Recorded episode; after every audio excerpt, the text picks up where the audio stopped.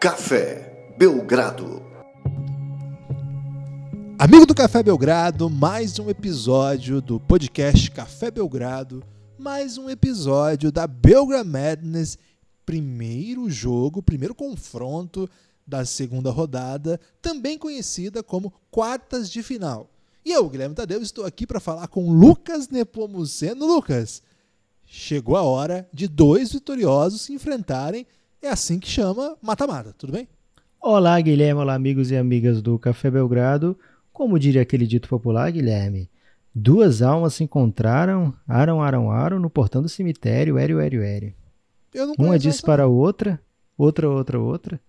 Mas que alma vagabunda. Grande jogo vem por aí, Guilherme.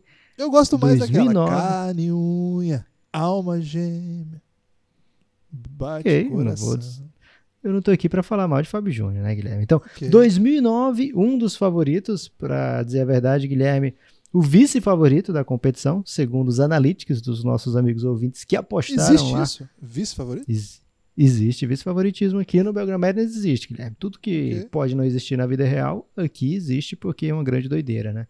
É, então, essa equipe de 2009, o draft de 2009, que é puxado muito por James Harden e Stephen Curry, é o segundo mais favorito aí da galera, é o vice-favorito.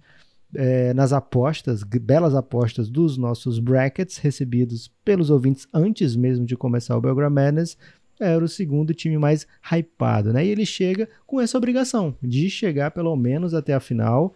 Não é um caminho fácil e hoje enfrentam senhores distintos, Guilherme, da classe de 2001. Senhores distintos e é distinto não no sentido assim de diferente, né, Lucas? É distinto no sentido de distinção, que também tem a ver com diferença. É, eles são muito distintos porque, primeiro, né, todos estão aposentados já. É, então, já é, vários grisalhos, né, alguns já com aquela barriguinha típica de quem se aposentou há um tempo e tem uma vida confortável.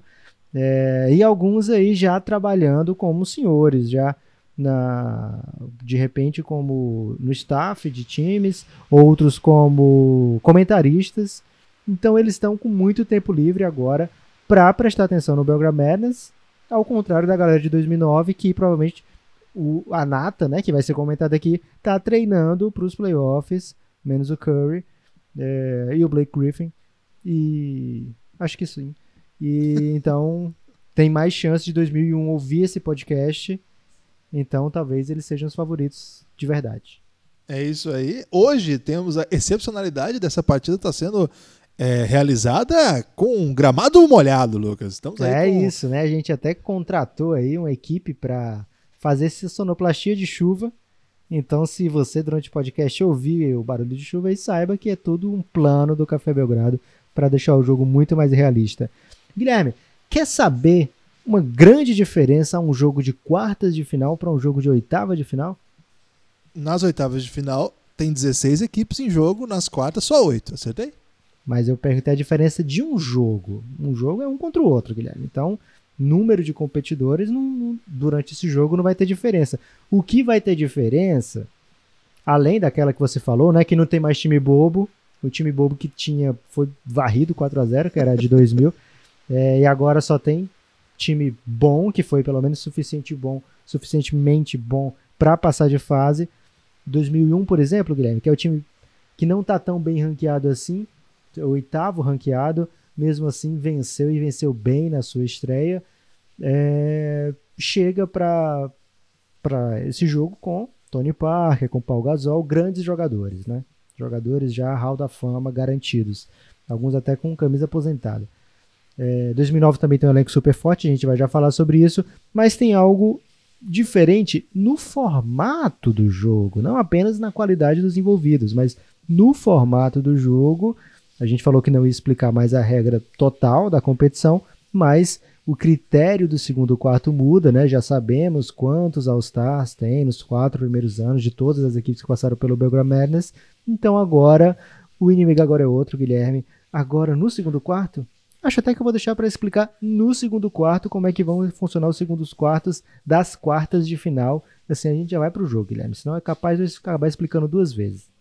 Gostei. Aí, agilidade É, não ganhamos tempo dessa vez. Eu tinha uma longa teoria aqui para falar sobre Bansky. Você gosta de Bansky, Lucas?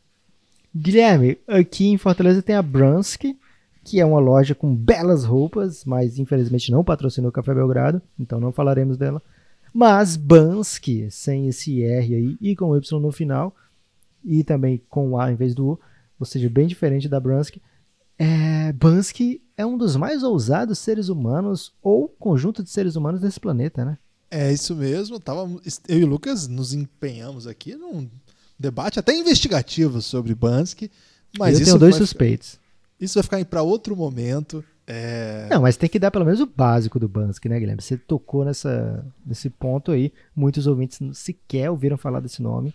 Você tem que dizer pelo menos alguma coisa aí. Por que, que você lembrou de Bansky? Eu lembrei de Bansky porque eu sigo no Instagram o perfil do Moco Museu, que é um museu de arte super moderna. Não sei nem se é o termo adequado, mas é um museu muito revolucionário lá de Amsterdã. Arte super moderna, é muito É, bom. e entre outras coisas, eles têm. Se não umas- tem ainda essa alcunha, tá na hora da gente patentear, Guilherme. Registrar É. essa alcunha porque é muito bom. Porque a arte moderna há quanto tempo já tá aí, né? Pois é, é muito moderno.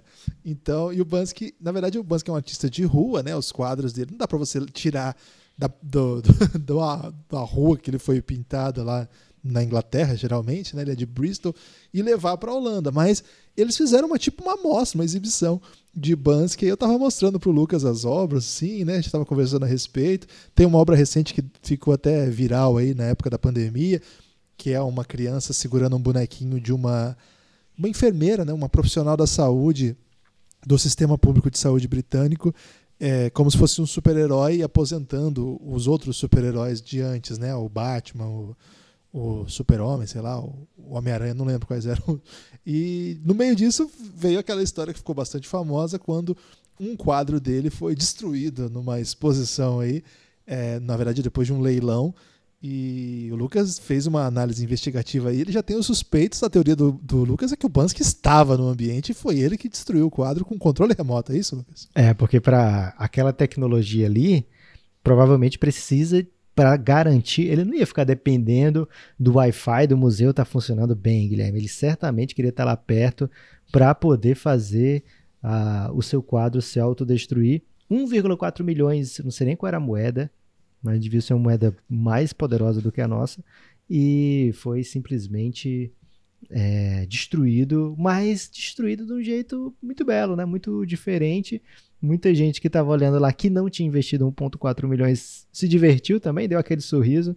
É, de qualquer forma, é mais um jeito aí de chamar atenção para a arte. E agora sim, Guilherme, ganhamos bastante tempo. É, é- é- isso o ouvinte não esperava, Lucas. isso é Belgramed. Aliás, temos muitos ouvintes cultos, né? Se puderem aí mandar mensagens pra gente no Twitter, no Instagram, né? Tá dizendo que temos ouvintes que não são cultos, Guilherme. Que se a pessoa não for culta, não vai nem escutar o Café Belgrado. Nós temos muitos ouvintes cultos e outros tantos muito cultos. É isso que eu ia dizer. Você não Ah, deixou nem eu tá. terminar a frase. Ok. Então, que se vocês souberem mais coisas de Bansky, mais detalhes, curiosidades, links, a gente gosta muito de clicar em links, mande. Identidade dele. Aí não pode. Não Senão- pode mandar pra gente a identidade dele? Não. E se o Bansky for nosso ouvinte ele quiser falar pra gente que ele é o Bansky?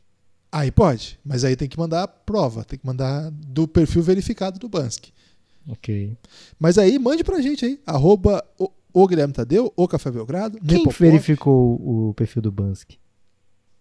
Tá aí, tá aí uma questão que ninguém respondeu até hoje, Lucas. Mas deve ter sido uma dessas casas de leilão aí. Não, não, porque ele até boicota os caras. Não sei, Lucas, vamos ao Belgramed. Ok. Belgramanos hoje, Manda Guilherme. link, manda link do Bansky, gente. O primeiro quarto do desse primeiro jogo das quartas de final, né, do Belgram Madness, foi sorteado por ele, Guilherme. Ele mesmo. Eu vou dizer uma característica dele, você vai tentar adivinhar quem é, o quem é essa pessoa, tá? Vamos lá. Uma voz rascante. Rascante? É. O argentino. Exatamente, Guilherme Thierry, Caramba. o argentino caribenho que recentemente fez, teve uma performance brilhante no Belgrado Festival, né? Um festival de música dos ouvintes do Café Belgrado lá do nosso grupo do Telegram.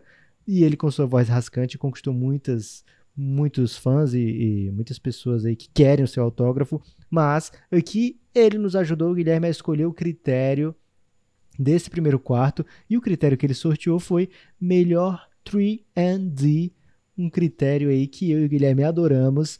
É um debate muito grande né, na NBA, por exemplo, é, o que é um, um 3 and D? Não é tão grande assim não, mas para motivos de competição, Guilherme, o Juarez Soares vai dizer que é muito importante. É, porque assim, o Clay Thompson, por exemplo, ele pode ser considerado um 3 and D. É, o ele... Kawhi Leonard, ele pode ser considerado um 3 and D ou o 3D necessariamente é role player. Eu tendo a concordar com quem acha que sim, que é role player, mas é porque, principalmente o Clay Thompson, né, ele basicamente arremessa de três e defende, né, ele não tem aqueles momentos de ball handler, como o Kawhi tem muito mais do que ele, né, é, mas essas classes, Guilherme, tem jogadores bem clássicos aí para 3D. Tem, essas classes tem, eu tendo a concordar com você, Lucas, assim, e com, com, as pessoas que concordam com você. Mais com elas até do que com você nesse caso. Que é para não dar bandeira, né? É. O 3D, ele traz, assim, consigo a própria alcunha que implica especialismo, né? Ele é especialista em alguma coisa. O especialista não costuma ser estrela. Claro, claro que a gente tem excepcionais estrelas que fazem coisas melhor que todo mundo, mas isso não significa ser especialista. Ser especialista significa você saber fazer uma coisa muito bem. O 3D são duas coisas, né? Uma coisa de cada lado da quadra.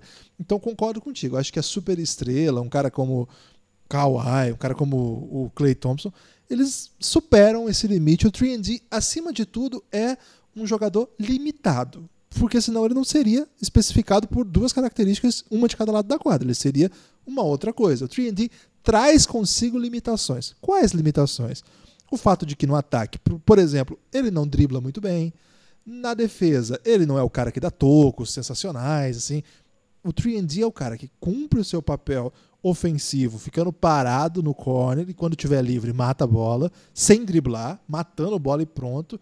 E do outro lado da quadra, ele costuma perseguir jogadores ou eventualmente anular até, quem sabe, mas jogadores ali num contra um, jogadores que atuem fora da bola, que consiga perseguir o jogador saindo dos bloqueios, mas não é um super all around que faz N funções. O 3D tem muitas especificidades. Ele é um jogador, reitero, limitado, Lucas ok, mas não deixa de ser muito importante, né? Às vezes são vitais para os times. E é curioso que tenha caído para o draft para a classe de 2001 essa categoria, porque no primeiro round, lá nas oitavas de final, eles pontuaram com o melhor corner tree do confronto deles, usando o Shane Battier. E agora, nessa categoria, o Shane Battier é ainda mais forte, né? Porque é, o, o corner tree dele nem é tão bom quanto a D, né? A, a é uma carta ainda mais possante do que o Tree, no caso do Shane Battier.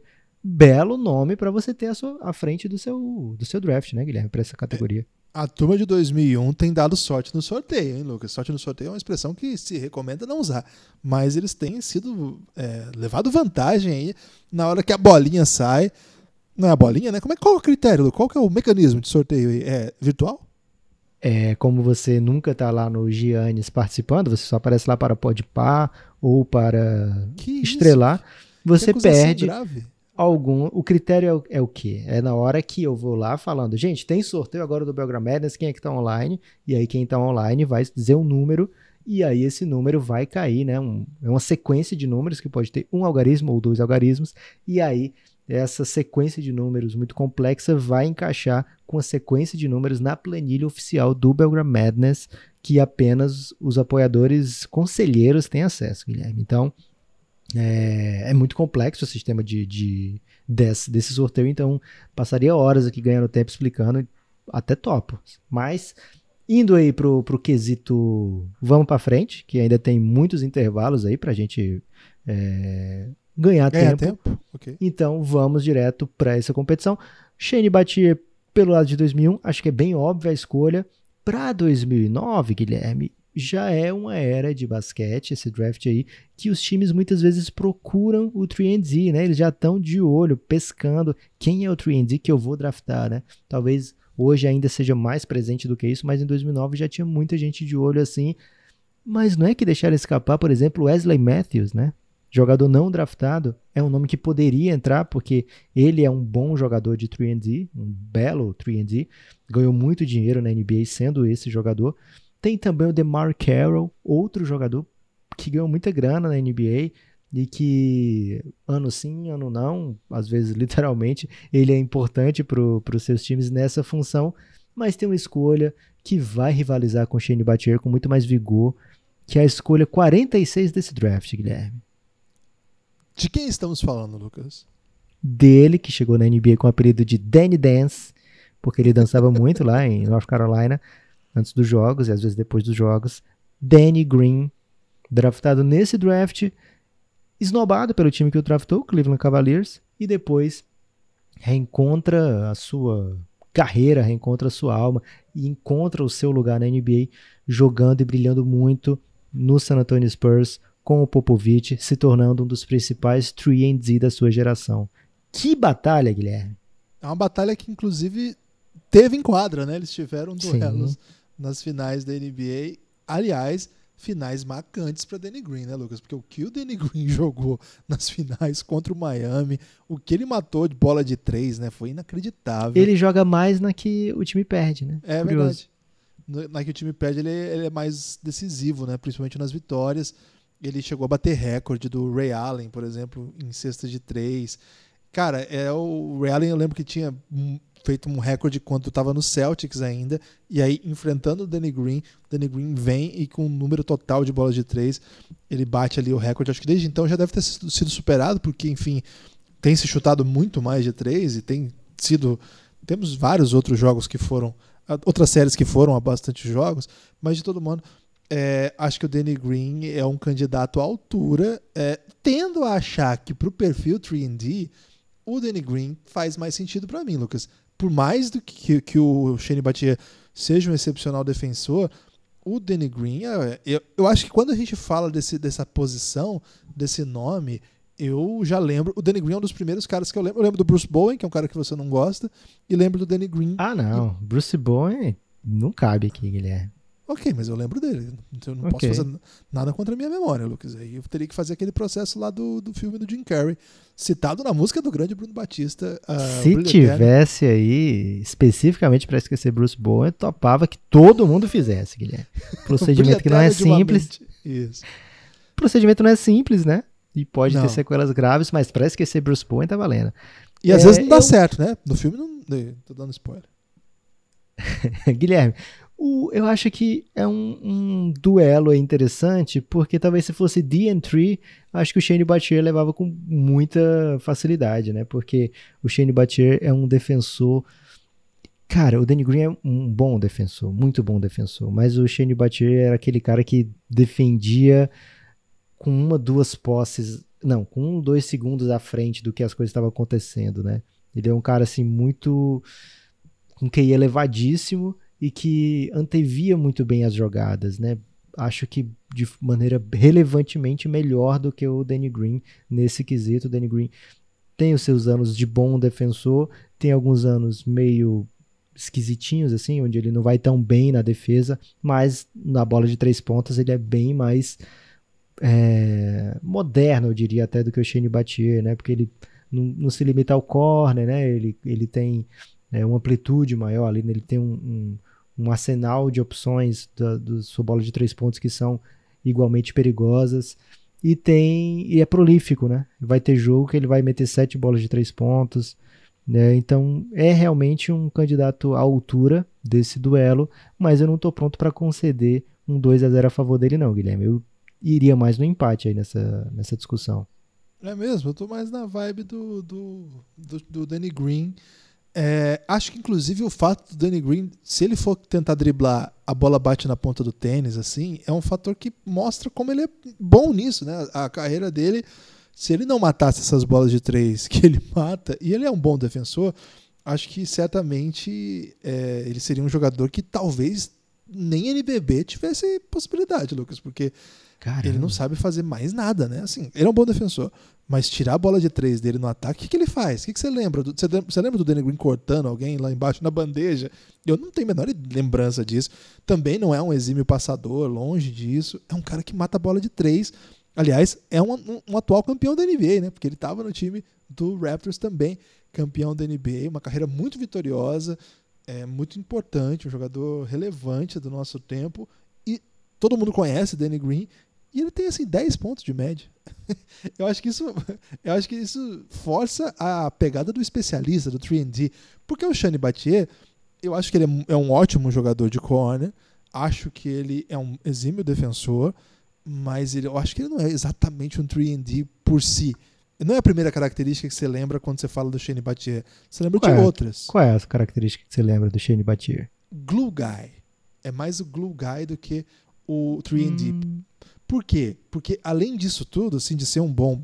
é, fazer boas funções, ele também passa muito bem, ocupa espaços. Ele é um jogador de QI, né? um jogador inteligente, um jogador famoso por saber ocupar os espaços, saber dar. Se é isso mesmo que a gente chama de a cola de um time que tem boas peças, mas precisa que os encaixes estejam prontos. Por isso que meu voto é mais seguro no Danny Green, Lucas. Mas se você quiser empatar, é um a um, tá pra jogo.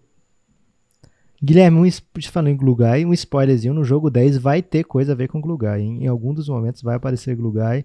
Então, vá se familiarizando com esse conceito aí. Você que tomou de distraído é, com, esse, com essa fala de Guilherme Tadeu. Cara, o Shane Battier mora num espaço tão grande, tão relevante no meu coração, que vamos ter que ir de empate, Guilherme. E uma pena, porque vai ser empate mesmo, né? Porque o, o buzzer beater, né? desse- o critério para o desempate desse primeiro quarto é brasileiro melhor posicionado no draft ou mais brasileiros no draft, né? Se fosse dois contra um, seria quem draftou dois brasileiros. E se fosse um contra um, por exemplo, o da melhor posição, então não nenhuma das classes draftou brasileiros. É, momento falho aí das classes, porque vários jogadores são draftados e não vão para a NBA. Poderia facilmente ser um brasileiro aí e já pontuar aqui nessa fase, garantindo um pontinho importante nesse jogo duro, mas nenhuma das classes teve essa visão de longo prazo. Vamos com empate para o segundo quarto. Guilherme, intervalo, você quer falar de quê? Intervalo é hora de falar, Lucas, da Serpinha, não é? A Serpinha que. Ai, ai, ai, hein? Chega agora. Tá, tá um chuvoso, né, Guilherme? Esse clima do, do jogo e a serpinha geladinha e um petisco era tudo que eu queria nesse momento. Lucas, se tá chovendo, você quer uma serpinha. Se tá sol, você quer uma serpinha. Você tá pro- procurando desculpa pra querer uma serpinha? Guilherme, eu só te pergunto o seguinte: e eu tô errado? Como que você pode estar errado? Esse diálogo foi maravilhoso, né? Serpinha tá com o Café Belgrado aí, mandar um abraço pro Alan e pra toda a turma da Serpa. É, Vai vir um conhece- app aí, cara. Esse app vai facilitar muito a vida das pessoas, viu? Como que é isso, Lucas? Ainda não podemos revelar aí Caramba. detalhes, mas vai ter o aplicativo da Serpa e isso vai certamente facilitar muito para esses momentos assim que a pessoa tá, caramba, queria uma serpinha. Caramba, já tô curioso. É, nos mantenha atualizado, Lucas, por favor, que eu acho que o ouvinte do Café Belgrado precisa dessa informação. Esse é o recado, esse é o reclame, vamos dizer assim. Esse é o, o toque de brother aqui do final do primeiro quarto. Mais do que isso, Guilherme, é um conselho amoroso. Caramba. Amoroso. Amoroso me lembrou do podcast que a gente fez ontem, Lucas. Estamos gravando isso na segunda. Curiosamente, não falamos do amoroso lá. falamos en passant, vamos dizer assim. O podcast de futebol do Café Belgrado é o Pingado. E nós falamos, assim, com muita emoção, com muita memória, ou nem tanta memória, mas com muita saudade, do Calcio, o campeonato italiano de futebol. Não focamos muito no presente, falamos mais do passado, mas demos também uma, um review aí do que está acontecendo lá e nas outras ligas da Europa no momento, entre outros assuntos ligados a futebol. Se você não ouviu ainda o Pingado, dê essa moral pra gente aí, tá em todos os aplicativos de áudio e até no YouTube. Pingado, dá essa moral pra gente. Segundo quarto, Guilherme, hora agora de um critério objetivo, um critério claro, um critério de que não vai ter, por exemplo, ah, eu acho o Shane Battier melhor ou eu acho o Danny Green melhor nesse quesito 3D. Agora é hora de ir lá na, na, na chepa, ir lá e falar olho no olho, falar... Não é Xepa que fala? Depende, Guilherme, depende do seu sotaque. É, eu nem sei se se usa Shepa para falar, ou Shepa para falar isso que eu falei, mas ficou uma sonoridade interessante e eu curti. Agora que existe o supermodernismo, Lucas, a gente pode usar essas expressões e falar que foi o Bansky. O supermodernismo libera muita coisa, Guilherme. Mas não tudo, gente, cuidado. É, então, O, a gente viveu aí essas oitavas de final falando segundo, quarto, é hora dos All-Stars. É hora... Agora não tem mais isso, Guilherme. Agora queremos pontuação, queremos saber o trio mais caótico, o trio mais pontuador da classe e como é que a gente chega nesse número, né? A gente pega a soma das médias da carreira. Na verdade é o seguinte, a gente vê quem são os jogadores com maior média histórica de pontos por jogo naquela classe. Então, por exemplo, a equipe de 2001 vai ter com maior média histórica, não vai ter, por exemplo, o Tony Parker. Tony Parker jogou muitos anos, né? alguns com nem tanta relevância quanto outros anos dele. Então, ele não está é, como um dos três maiores pontuadores em média da classe de 2001. Quem são lá? Gilbert Arenas, Jason Richardson e Paul Gasol são os três maiores pontuadores em pontos por jogo da classe, né? E aí, para equilibrar um pouco, porque, como a gente falou, né, quanto mais anos você joga, maior a tendência de você dar uma diminuída, ter uma quedinha na sua média, né? Porque você vai ter anos ali que você não é mais tão importante, não tem aquele mesmo papel. Então a gente pega os três melhores anos desses três jogadores mais caóticos, mais pontuadores das suas classes, né? Então vai ter jogador, por exemplo, que pode ter feito é, num dos anos mais do que 20 pontos por jogo, ter feito, sei lá, uns 26 pontos por jogo, mas a média da carreira dele não bateu nenhum desses três aqui. Deu para entender, Guilherme? Deu para entender, Lucas. Se o Guilherme entendeu e ele é de humanas, então boa parte do, dos ouvintes do Café Belgrado entenderam. Quem não entendeu, volta aí, que aí vocês podem escutar inúmeras vezes, ganhando bastante tempo até você entender. E se você continua sem entender. É. é se você continua sem entender, manda uma DM pro Guilherme, que ele adora tratar desses assuntos aí matemáticos. Não é verdade, então, Guilherme. Não, mas manda aí dicas de Bansky. já trazer, já trouxe aqui os nomes de 2001. Você sentiu firmeza aí nesse, nesse trio de 2001 para essa competição é... específica? é para falar, é para falar a verdade ou usar os Juarez China? Juarez. Lucas, grandes jogadores, né? Bem interessantes aí. Vai dar bom jogo, hein, amigo? Mas você ficaria mais tranquilo, por exemplo, se eu dissesse para você que o Gilbert Arenas tem uma temporada de 29, mais de 29 pontos por jogo, outra de mais de 28 pontos por jogo, é, e no geral, na média dos seus três anos, ficou 27,7 a média desse caos do Gilbert Arenas. Deu animado agora? Fiquei muito animado, Lucas. O problema seria uma boa média, né? A soma desses três, Guilherme, dá 70 pontos por jogo. Se um time tivesse aí um trio que desse 70,03 pontos por jogo de média, estaria muito satisfeito. O problema é que do outro lado tem Stephen Curry, tem Blake Griffin e tem principalmente James Harden, né? James Harden não tem como utilizar as médias da temporada atual, né? Que seriam demais, 30, mais de 34 pontos de média. Mas como a temporada não acabou, é, não pode ser usado aqui no Belgrade Madness. Porém, a temporada passada dele foi de média para boa, Guilherme. Ele fez 36.1 pontos por jogo. média para boa.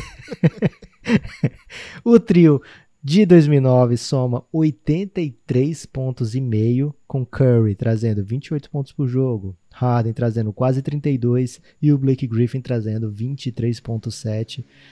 Não deu para 2001, mas tendo a achar, Guilherme, que não daria para ninguém nessa fase agora, porque esse trio é o absoluto caos. Monstruoso, né? Que trio insano. É dois dos principais cestinhas da NBA do nosso tempo. É, e tem vários outros excelentes jogadores aí que não entraram, mas que também tem anos bem legais, né, Lucas? Por exemplo, DeMar DeRozan, por exemplo, teve temporada aí de 27 pontos por jogo. Então é uma, é uma classe que não dava mole em fazer ponto, não. É verdade. É, a, a, título de curiosidade, né, o James Harden tem 25 pontos de média na carreira. Então dá para ver como nesses anos de auge no quesito pontuação são verdadeiros saltos, né? Saltos estatísticos poucas vezes vistas na história da NBA. As pessoas precisam apreciar mais, Guilherme, o que James Harden faz, ou não, né? Quem quiser ter raiva do James Harden também fica à vontade, né? Porque. É, mas, é, ô Lucas, tem tanta gente que dá motivo para você ter raiva. Você vai gastar a sua raiva no James Harden, Guilherme, intervalo 2 a 1 um, não está sendo um jogo exatamente fácil, porque o 2001, como você falou, né, teve sorte no sorteio, digamos assim, e é realmente um time cascudo, né? Tem grandíssimos jogadores, mas também chega no intervalo com aquela aquele favoritismo que era previsto sendo colocado à prova e funcionando, né? Chega com a vantagem que é o importante no intervalo aqui do Belgrade Madness. É, o jogo tá bom, tá um, tá um 2x1. É 2x1 que tá ou é 1x0? Como é que você conta 2x1. 2x1. Porque muito gol, ou muito ponto, ou muita sexta, é, dá a impressão que o jogo tá muito bom. Então tá, 2x1, jogaço. Pode ser até um 5x4 aqui, se você quiser. É, ô Lucas, esse time de 2009 aí, como você já batizou ele de vice-favorito, ele tem muita força em várias categorias, né? Se você for ver assim, você acabou de usar uma categoria que é nova, estática, e que os caras trouxeram um, um cara, uma comissão aí monumental, né? No primeiro round, a, eu lembro que foi sorteado é, do Harden, era o Isolation, não era? Não, era o de cortar, né? O Slasher. Foi o é. Harden. É. Então, cara, para onde você mirar, essa classe tem muito talento. Mas 2001, Lucas, já viu que Shane Batia já conquistou mais um pontinho para eles aqui. E eles têm estrangeiros fenomenais, talvez dois dos melhores estrangeiros da história da NBA. Então, não dá para dizer que esse jogo já está vencido, não. O show do intervalo e a prancheta tática vai firmar essa possibilidade aí de chamar atenção para que o inesperado sempre pode acontecer, como já diria o Pablo do desenho que eu esqueci o nome agora. Backyardigans, Guilherme. É um desenho aí que em breve, daqui a alguns anos, eu diria, você vai estar familiarizado perfeitamente. Ok. Guilherme, fiquei surpreso você já trazendo aí análise tática, no, não é análise tática, né? Foi mais uma análise no calor da emoção, antes mesmo dos nossos patrocinadores aqui no intervalo. É, pra, pra, é o pré-show do intervalo, Lucas, que okay. chama isso aí. O Antes de ir pro intervalo, já faz aquele Aqui, dá aquele gostinho de que, ó, vai ter análise séria depois do intervalo, é isso? É, o problema é que eu já falei tudo que eu tinha para falar. Então Mas ainda falta a prancheta, né? Ah, tá, ok. Então vamos lá.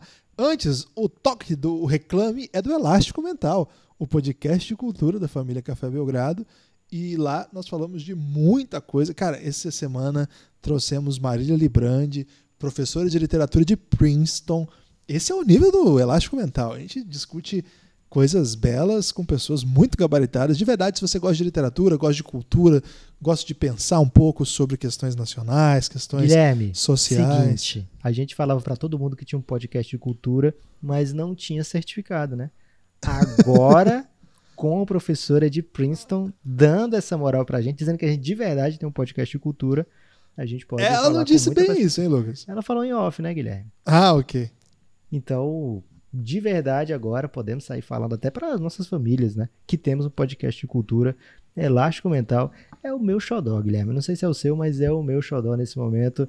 É um podcast que eu acho que todo mundo que gosta do Café Belgrado tem obrigação não só de ir lá ouvir, mas de contar para suas tias do WhatsApp que fazem corrente aí e acaba atingindo muita gente. É, a gente vem de uma sequência, assim, sem. Acho que o alto elogio pro Elástico vale, Lucas, que é um projeto aí que está engatinhando ainda, precisando ganhar aí mais ouvintes, ganhar repercussão. De verdade, a gente veio numa sequência assim, a gente entrevistou semana passada o Bruno Batista, que fez, cara, o Bruno Batista, um puta compositor brasileiro, fez um show pra gente lá, o cara ia tocando, contando as histórias das músicas, da carreira. Cara, ficou sensacional esse episódio, um dos meus preferidos também da história. Recentemente tivemos a Carolina Larrieira, Thiago Nakarato, né? Caramba, talentosíssimo Rodrigo Alves. Rodrigo Alves fez um podcast incrível com a gente o casal Pandeló.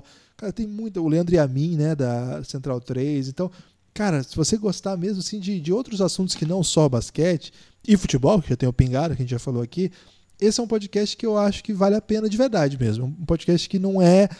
É, é para a gente refletir, sentar um pouco, conversar sobre algumas coisas que a gente não costuma conversar. E, em geral, a gente também tem buscado conversar sobre algumas coisas que não estão tão claramente nos debates por aí. Estamos tentando trilhar uma, uma trajetória aí de pensar a cultura num sentido um pouco diferente. Cara, dá uma ouvida lá, dá essa moral pra gente, acho que você vai gostar. Guilherme, prancheta tática aponta um caminho muito claro aqui para a equipe de 2001, né?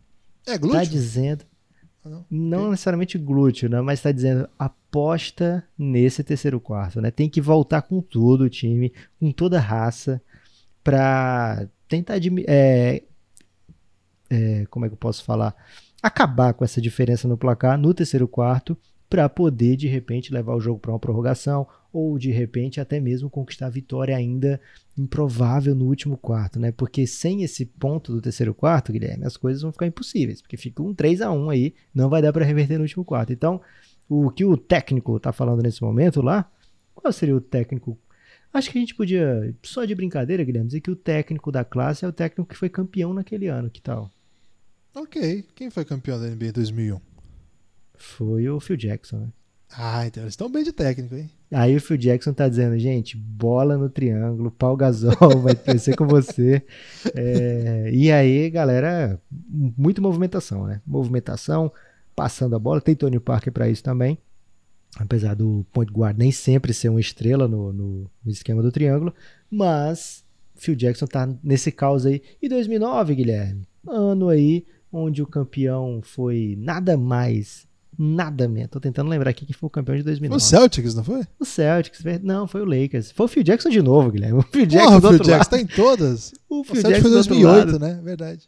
O Phil Jackson tá dizendo lá, gente, vamos aí nesse terceiro quarto agora armar o caos, né? O Phil Jackson não sabe nem como controlar James Harden e Stephen Curry, Guilherme. O Phil Jackson em 2009 tá desesperado ali no sideline, mas também sabe da vitalidade desse terceiro, vitalidade é demais, né? Da vitalidade desse terceiro quarto e quer saber quem sorteou o terceiro quarto, Guilherme? Quem foi a fera? Gostou da fera? A fera você demonstra assim é, uma referência meio Faustão, assim. Ô louco, meu. A fera, mas aí você falou em Faustão, Guilherme, você falhou. Porque esse rapaz, apesar foi de cancelado, ser... Eu preciso de uma lista das pessoas que foram canceladas que eu tô preocupado.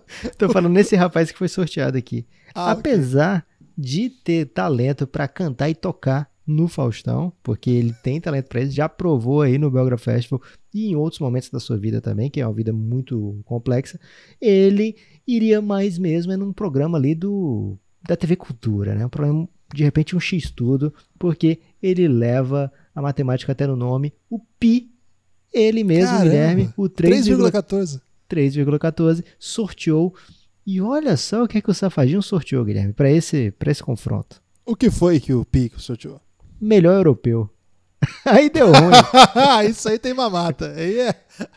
aí tem, tem chuncho. Você falam quando, chuncho aí, Lucas? Quando o Guilherme falou melhor, é, que 2001 tava levando sorte no sorteio, cara, eu só fiquei pensando, espera o terceiro quarto para ele ver. 2001 tem talvez os melhores europeus do Belgram Madness, lógico, dá para tem europeu aí que vai fazer frente, mas de combo, talvez assim, one two punch Tony Parker e Paul Gasol. Talvez o grande debate aqui, Guilherme, é saber quem é que 2001 coloca para jogo. É, é um debate bom, né? Porque os dois são múltiplos campeões, né? O Tony Parker foi campeão e MVP das finais. O Paul Gasol nunca foi MVP das finais, mas estava num grande time do Lakers, que tinha o Kobe, não tinha como ele ser MVP das finais. Isso nunca é demérito. É, o Tony Parker foi campeão mais vezes, né, Lucas? E um espaço de tempo maior também, né? Eu, entre os títulos, entre o primeiro e o último. Mas ele tem mais a ver com a longevidade dos Spurs do que propriamente com a superioridade de um com relação ao outro. No território de FIBA, os dois também são equivalentes, né? O Paul Gasol liderou uma super geração espanhola a título, inclusive título mundial e título europeu. O Tony Parker não liderou a França a título mundial, mas liderou a um título europeu relevante. Cara, é muito. Esse debate é muito complicado, porque não tem muito como comparar jogadores de posições tão distintas. Eu, eu, eu acho que o, o Tony Parker tem. Os dois, aliás, tem essa característica de raramente serem comparados com os melhores de suas épocas, embora estivessem sempre vencendo e muitas vezes, inclusive, superando os adversários que eram considerados melhores que eles nas suas épocas. É... Não sei, Lucas. Para mim aqui é empate entre esses dois. Viu? Acho que o critério de desempate óbvio é que o Tony Parker tem episódio do El Gringo, né? Ah, é porque o Gasol não tinha aposentado ainda, né?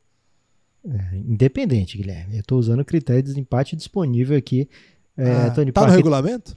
Não tá, não, mas é meio óbvio, né? É um desempate, um critério aí da, da vida real, eu diria.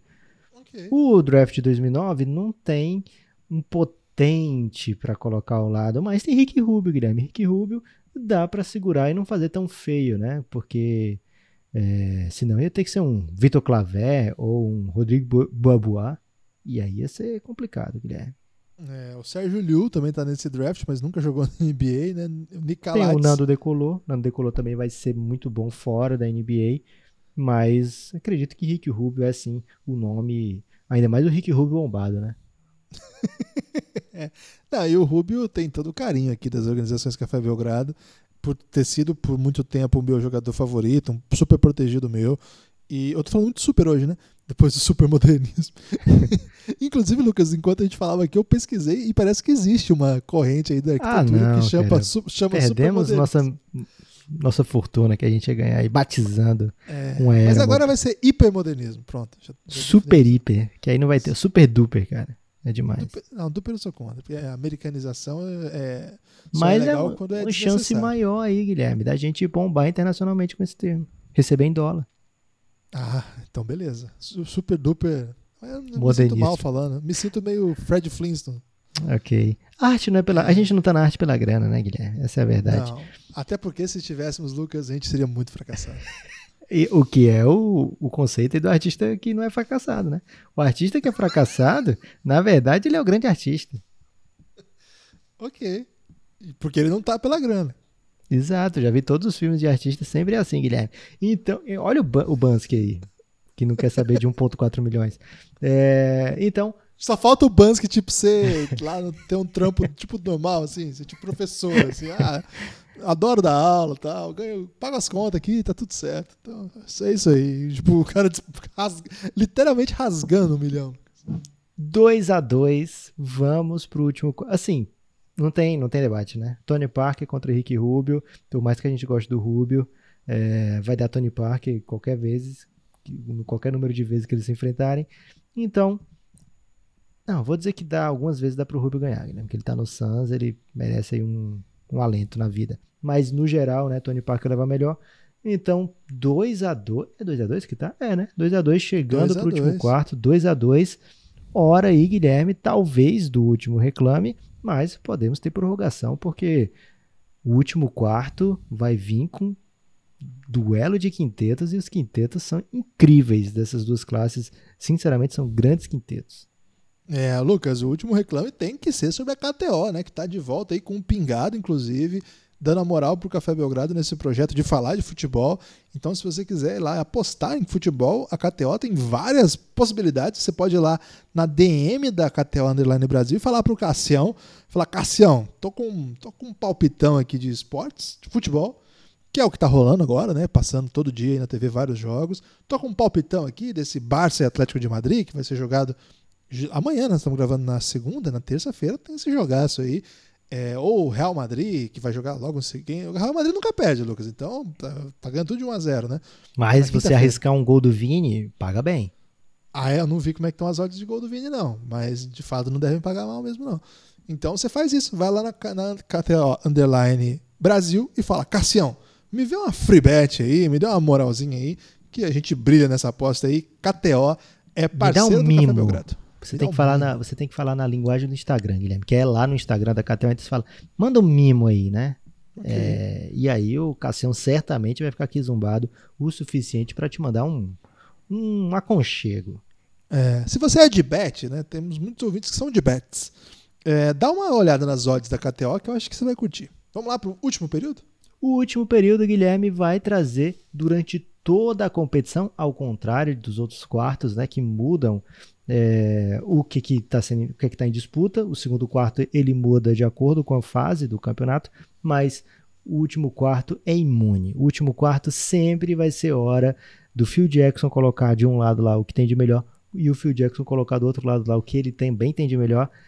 E Guilherme, o que esses Phil Jacksons têm de melhor aqui é o suficiente para fazermos aqui uma grande série de sete jogos e torcendo aí para continuar por mais jogos. Aqui não, tem, não temos como fazer isso. A gente tem apenas como montar o time e ver quem levou a melhor nesse caos.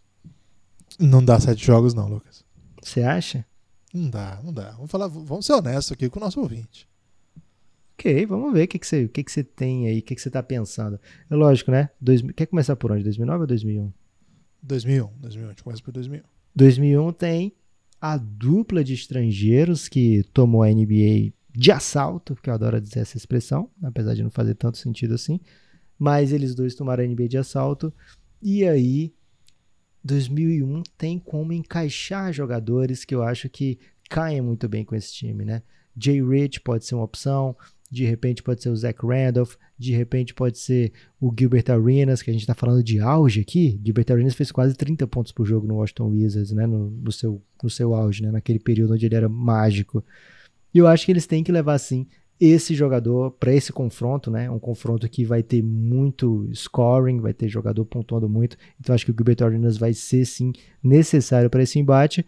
Como é que a gente arredonda, Guilherme? É, é uma classe que tem Joe Johnson, né? A gente mal falou o nome de Joe Johnson hoje, mas ele tá nessa classe, é um jogador super clutch, é um jogador super duper clutch, né? Muito modernista. É... Tem quem mais, Guilherme? Acho que esses são os grandes nomes. Richard Jefferson, lógico, né? Um jogador que também que pode encaixar. Você não fica seduzido por esse time de 2001? Ah, eu fico muito seduzido, é, mas não o suficiente para achar que esse time pode bater de 2009 Seja lá que a gente coloca. Vamos colocar aí então. Tony Parker, é, Arenas, Paul Gasol. Rich, Paul Gasol. Eu não sei e... se cabe o Jay Rich. Acho que eu sou mais o Joe Johnson do que o Jay Rich, hein? Ok. Acho que da outra vez a gente colocou o Joe Johnson também. É, e não sei, o, um cara da posição 4 aí, Eu, eu topo um Zach Randolph aí pra ser um ódio ao Memphis Grizzlies, com Paul okay. Gasol e Zach. E acho que é Gostei. é jogador que 2009 não defende, né? Pode ser, pode ser. Então, bom time aí. Tony Parker, Joe Johnson. É, Gilbert Arenas. Gilbert Arenas na 2, então. Joe Johnson na 3. Zach e Paul. Zach não, Paul, não é, são super defensores, protetores de aro, né? Mas são caóticos ofensivamente. Nunca jogaram juntos, né? O Zach Randolph jogou junto com o irmão do Paul Gasol, o Marc Gasol. Mas já tem aí um, uma familiaridade aí com o talento do outro, Lucas. Pelo menos esse aspecto aí combina bem, né? E Paul Gasol, enfim, nunca teve ao seu lado um, outro pivô com tanto remeleixo, Lucas. Esse aí era muito talento, né, o Zach Randolph. Com todo respeito ao Andrew Bynum, o swing nos movimentos de Zach Randolph eram imparáveis. E por falar em, em... E ele tem glúteo para esse swing, né? É, é. E por falar em swing, Guilherme, e glúteo, e poder de pontuar no garrafão, esse é o, o, o, tendão de Aquiles, né? Do, o calcanhar, calcanhar de Aquiles? O Aquiles. Calcanhar. Esse é o ponto fraco. é o calcanhar de Aquiles. É, o calcanhar. é esse, esse é o calcanhar de Aquiles do time de 2009, né? Eles têm um perímetro sinistro e o garrafão, eles têm Blake Griffin e meio que só, né? E aí eles vão completar o time de uma maneira lá que não é necessariamente o ideal, digamos assim. É, da outra vez a gente meteu, acho que o Taj Gibson, não foi? Para jogar junto com, com o Blake Griffin na, no garrafão. É, não me lembro agora exatamente, é, mas era Curry, Harden, é, Blake Griffin. Quem eram os outros dois? Você lembra? DeMar DeRozan? DeRozan. É. E aí era um debate, né? Como é que fecha o time? Eu vou colocar outro jogador aqui de 1 e 2, como é o Drew Holiday, que talvez seja o quinto melhor desse draft, ou eu vou pegar, sei lá, um, um Taj Gibson, né? Um jogador que não vai. Ou de repente um Danny Green, né? A gente falou que 3D, ele talvez fosse um jogador necessário aí para esse time, para fazer os outros terem o espaço que eles têm, jogarem do jeito que eles jogam. Mas de qualquer forma, Guilherme não é um quinteto, né? É mais um quarteto, mais um quinto elemento. É, se a gente tentar botar os cinco melhores em quadra, é, talvez o time fique mais belo de, de ser falado, né? Igual você falou aí do Drew Holiday. Mas se você colocar para encaixe, acho que faz mais sentido. E acho que não faz sentido outro, é o Taj Gibson, porque não tem um outro pivô aceitável aqui. Porque de fato tem muito jogador muito ruim, né? Só que se a gente jogue lá o Pat Beverly para fins. A gente não táticos, botou o Aaron Baines da outra vez, não, né? Não lembro, mas pode ter sido. A gente foi a gente é ousado às vezes, Lucas. Mas pode ter sido. Mas eu acho assim, Lucas, que, cara, o fato de você ter Curry e Harden com a bola é um negócio tão sobrenatural. Ainda tem um DeMar DeRozan, é, ainda tem um Blake Griffin. Eu acho um negócio tão sobrenatural que, por mais que eu goste do Gasol, por mais que eu goste do Tony Parker, se você tem lá arenas, se você tem lá um time que não é, assim, da exuberância desses caras, acaba ficando para trás. Porque, assim, a gente acabou de falar, né? O Tony Parker e o Paul Gasol eles são excepcionais jogadores, ambos coadjuvantes de times excepcionais. Um coadjuvante do Kobe, outro do Duncan. E tudo bem, não tem problema nenhum. São lendários mesmo assim. Agora, o Harden e o Curry, Lucas, eles são meio que o Duncan e o Kobe do time deles. Eles são. Claro que o Harden não tem título ainda que esses dois tiveram, mas ele mudou a história do jogo. Ele é um fenômeno, um monstro. E o Curry também. E tem uma dinastia aí como líder. Lógico que depois, como coprotagonismo com a chegada do Kevin Durant, ou até com certa coadjuvância. Se você quiser exagerar um pouco, eu não, não compro muito essa, mas enfim.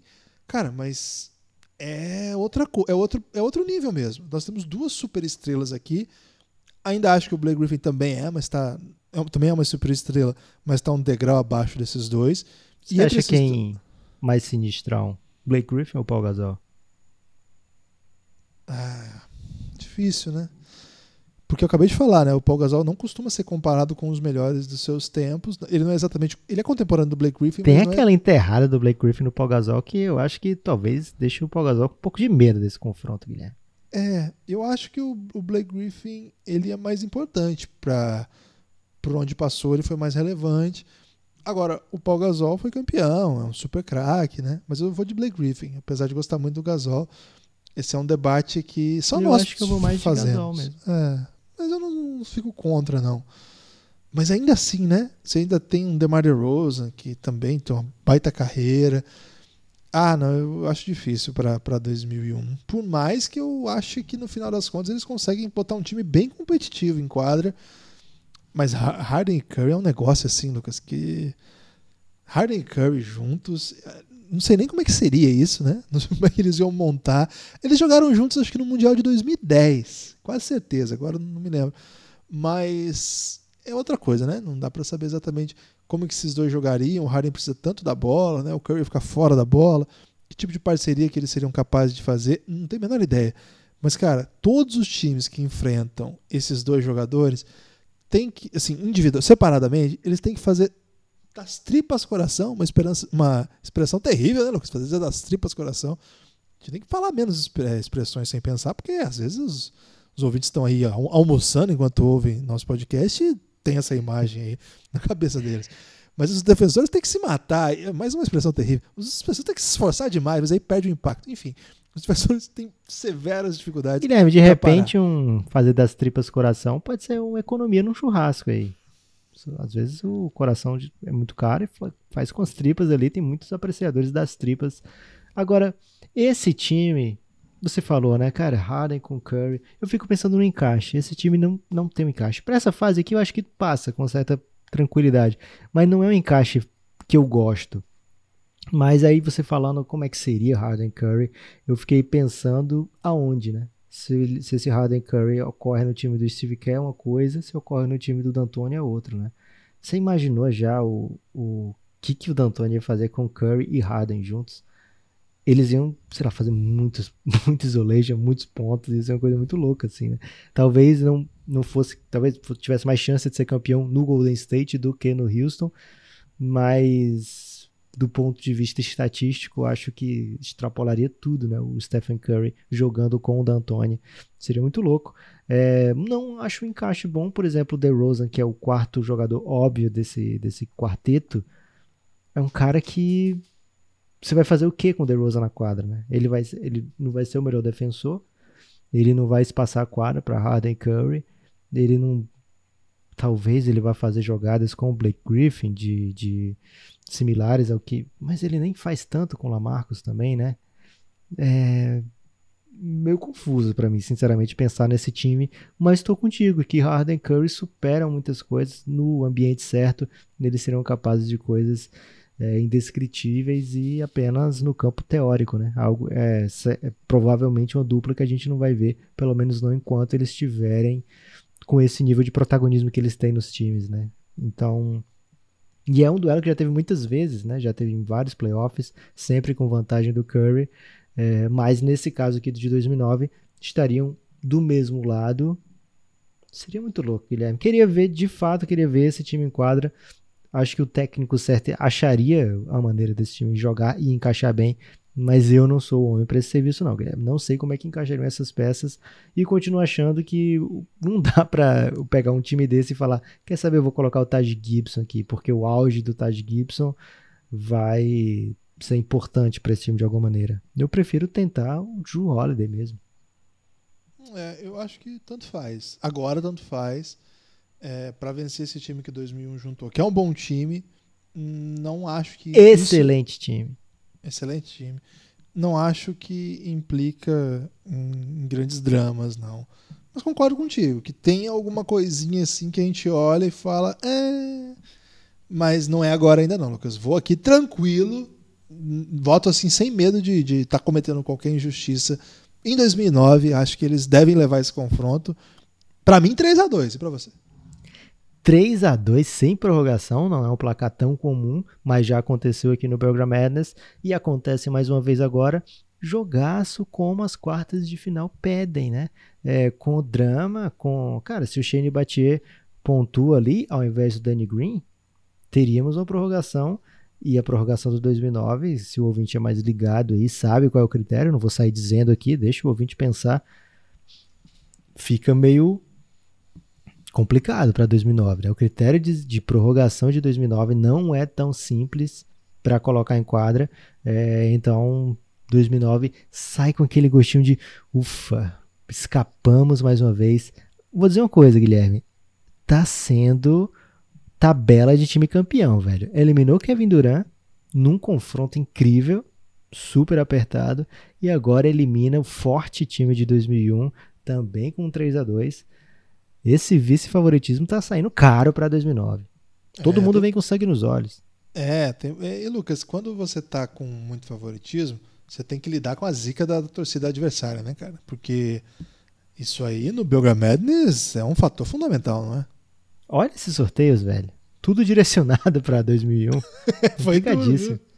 Caramba, foi duro, foi duro. Mas passou e dá para dizer assim que ficou ali no, no perigo, mas passou com autoridade, né? Uma autoridade que a dupla Harden e Curry consegue ostentar, Lucas. Reta final do nosso podcast. Faltou alguma coisa aí para arrematar esse grande embate? Hum, do embate, acho que tá tranquilo, Guilherme. É, agradecer o pessoal de 2001 que veio e até ouviu né, o podcast. Obrigado mesmo, gente. Vocês foram demais, fizeram aí uma campanha bela. Ficar entre os oito não é pouco, ainda mais levando em conta que vocês são de 2001, cara. Então, o Guilherme fala aqui do. O Guilherme é um dos caras que mais ama NBA que eu conheço. Ele fala com desdém aqui do Gilberto Arenas. Não é culpa do Guilherme, né? É culpa de que a idade vai chegando e as pessoas vão esquecendo o que vocês fizeram. O Gilbert Arenas ser tratado da maneira que foi pelo Guilherme era algo que eu não esperava. Você desculpa aí, Ou Gilbert. lembrando, né, Lucas? Guarda essa arma aí, por favor. É... Também morre e... quem atira. e, e mais, de fato, né, é uma classe, era a classe mais longínqua da competição, das que tinham chances reais, né, porque 2000 entrou só para figuração mesmo, e precisava do, do cara para completar, né, o elenco, e chamaram 2000, foi o jeito. É, mas 2001 fez bonito, foi longe, foi eliminado pelo, por um favorito, e volta no que vem, quem sabe, outro tipo de competição e vocês têm chance. É isso, se você ouviu até agora ainda não apoia o Café Belgrado, cafébelgrado.com.br. Essa pessoa tá errado quanto, Guilherme? De 0 a 10? Cara, eu não tô aqui para ficar julgando o erro dos outros que eu já tenho os meus, Lucas, mas, mas se você fosse é eu. É, mas ele não é meu aluno. Né? Se é um aluno. Ah, ok. Vamos supor. Ele, vamos supor que você tem um aluno Hipótese. aí, você dá um, você dá um curso de como utilizar seus nove reais. E okay. aí o seu aluno vai lá e marca, é, sei lá, gastar de frete para comprar um hambúrguer. Não estou falando nem do hambúrguer, né? porque se for um Brasaburger até vale. O pessoal do Rio aí, fique atento. Brasaburger, Mas... hein? Rio de Janeiro, melhor hambúrguer da cidade. E é verdade, não é, não é meme, não. Não, não tô brincando. É... E agora o cara vai lá e vai no iFood. iFood não, iFood não patrocina a gente, mas vai num, num aplicativo e vê lá frete R$ reais para adquirir um sanduíche. Ou até 7, né? Que a pessoa ou até 6,90, né? Os caras põem 6, Vamos dizer 3. Vamos dizer que é 3 que tá barato esse frete. Mas o cara vai lá e usa três vezes durante o mês, vai gastar 9 reais. Aí ele quer saber, vou marcar aqui essa opção, gastar 9 reais de entrega de sanduíche. E sendo que a opção seguinte lá era assinar o Café Belgrado. Que nota esse aluno merece, Guilherme? 0 a 10. Ó, oh, Lucas, é essa, pelo que você mostrou, é uma questão é, objetiva, né? É Sim. uma questão de múltipla escolha, é isso? Isso. Aí é zero, você tira 0 ou 10. É zero. É zero. Mas É é, um, zero. Erro, é um erro grave, né? É um erro crasso, grave. pra usar uma palavra legal aí que os professores gostam. É, é, é, é, é uma. De certa maneira, os estudiosos aí de Roma fazem problematizações com relação ao erro que o Crasso cometeu, Lucas. Mas tudo bem, a gente pode usar aí o erro Crasso, porque o Crasso erra mesmo. Agora, ô Lucas, o, o cara que tá até aqui, até agora, quer dizer que ele gosta do Café Belgrado, gosta do nosso podcast. É quase uma hora de podcast. Ou do Bansky, né? Ou do Ban. Tá esperando aí de repente a gente falar mais uma vez do Bansky. É. Fica aí convite aí pra saber mais do Bansky. Quem sabe no Elástico Mental não pinta um Bansky. Ele mesmo, né? Seria bom. Seria demais. Se você é amigo do Bansky aí, avisa pra ele que os amigos do Chico Buarque até agora não avisaram nada, Lucas, que a gente queria falar com ele.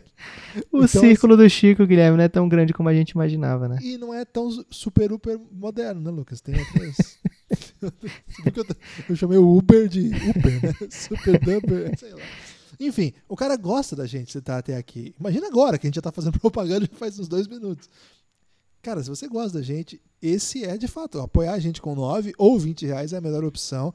A gente até fala, né? Acho que o Lucas falou isso no último podcast. O 20 é o mais recomendável. É o plano recomendado. Porque é o que, cara, você entra num, você entra num Belgraverso que é muito louco, é maravilhoso, de verdade, é incrível.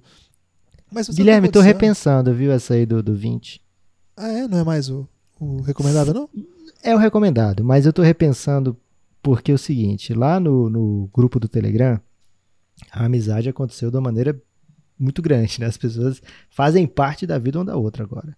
E aí, fazendo isso, eles criaram um grupo paralelo, que é o grupo do Lobinho. E nesse grupo do Lobinho, que é um jogo do Telegram, dentro do Telegram tem esse jogo, é, tem algumas partidas durante o dia, e aí me convidaram, não, não, né, Paulo? Entra lá no grupo do Lobinho. Eu fui ver o que que estava acontecendo lá, Guilherme. E sabe o que, é que mais acontece no grupo do Lobinho? Cara, eu não tenho a menor ideia. Nem, não sei nem que, que lobinho é esse. Nepocídio. Cara, é impressionante a avidez do apoiador do Café Belgrado em matar o meu personagem. Então, tô de é repente. tipo um RPG é, de É, mas dura, é muito rápido, assim, é tipo, dura 40 segundos um, o tempo que eu tenho de jogo, né? Porque é o tempo que roda a primeira noite e aí eu morro imediatamente. O jogo ao todo deve durar uns 5 minutos e eu tenho que esperar sempre 5 minutos para poder participar lá nos 40 segundos. É, então, palavras médias aí. Um abraço para todo mundo do grupo oficial e palavras médias aí para os integrantes do grupo do Lobinho. Ok, mas então, cafébelgrado.com.br você pode apoiar pelo PicPay, pelo cartão de crédito ou pelo boleto bancário. Pelo cartão e pelo boleto no apoia-se cafébelgrado.com.br. Preenche lá, é facinho.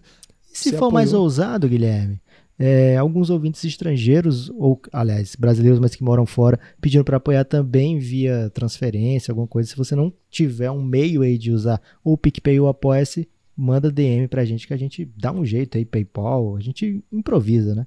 Ah, é. Tudo para conseguir aí continuar tocando esse projeto e levando mais apoiadores aí para nossa base, para ter acesso ao conteúdo que a gente produz para dar de recompensa para quem ajuda a gente a tocar esse projeto, cafébelgrado.com.br. O maior, a maior série do momento que a gente acabou de lançar, inclusive, é a do Luca Doncic, The Last Dance. É, The Next Dance. The Next Dance. A história de Luca Doncic, mas Tá tem fazendo propaganda do rival, Guilherme, nesse momento. é, perdão. O, tem o Reinado chegando, é, que já está na segunda, segunda temporada, vai voltar em breve. O El Gringo também vai voltar em breve. Tem muito conteúdo lá, além desses que eu já falei. Um episódio para cada classe da Belgram Madness. Então, cara, tem muito conteúdo para lá. Se você ouviu até agora, acho que você já está convencido que o seu destino é apoiar o Café Belgrado. Então vamos agilizar esse destino aí, vamos nos encontrar com esse destino. cafébelgrado.com.br, R$ reais para ter acesso a todo o podcast que a gente já produziu, 20 reais para vir fazer parte do nosso grupo no Telegram, que na verdade é uma grande doideira. Destaque Forte final, abraço. Lucas? Não tem destaque final? Um destaque final é mandar um grande abraço aí para todo mundo do grupo do Telegram e um abraço especial para quem escuta todos os três podcasts da casa, né? E que provavelmente escutaria o quarto se a gente assim lançasse. Vocês são demais, gente. Obrigado mesmo. E um convite aí para quem não escuta, para quem não dá chance aí aos outros, vá lá. Elástico Mental e Pingado, porque é doideira em cima de doideira. É isso. Estamos também no YouTube aí para você indicar para suas tias. Procura aí Organizações Café Belgrado. A gente é muito podcasts. focado em tia, né? Somos tiocêntricos, Guilherme, talvez. É porque as tias vão dominar o mundo ainda, Lucas. Forte abraço. Até a próxima. Cara, ficou meio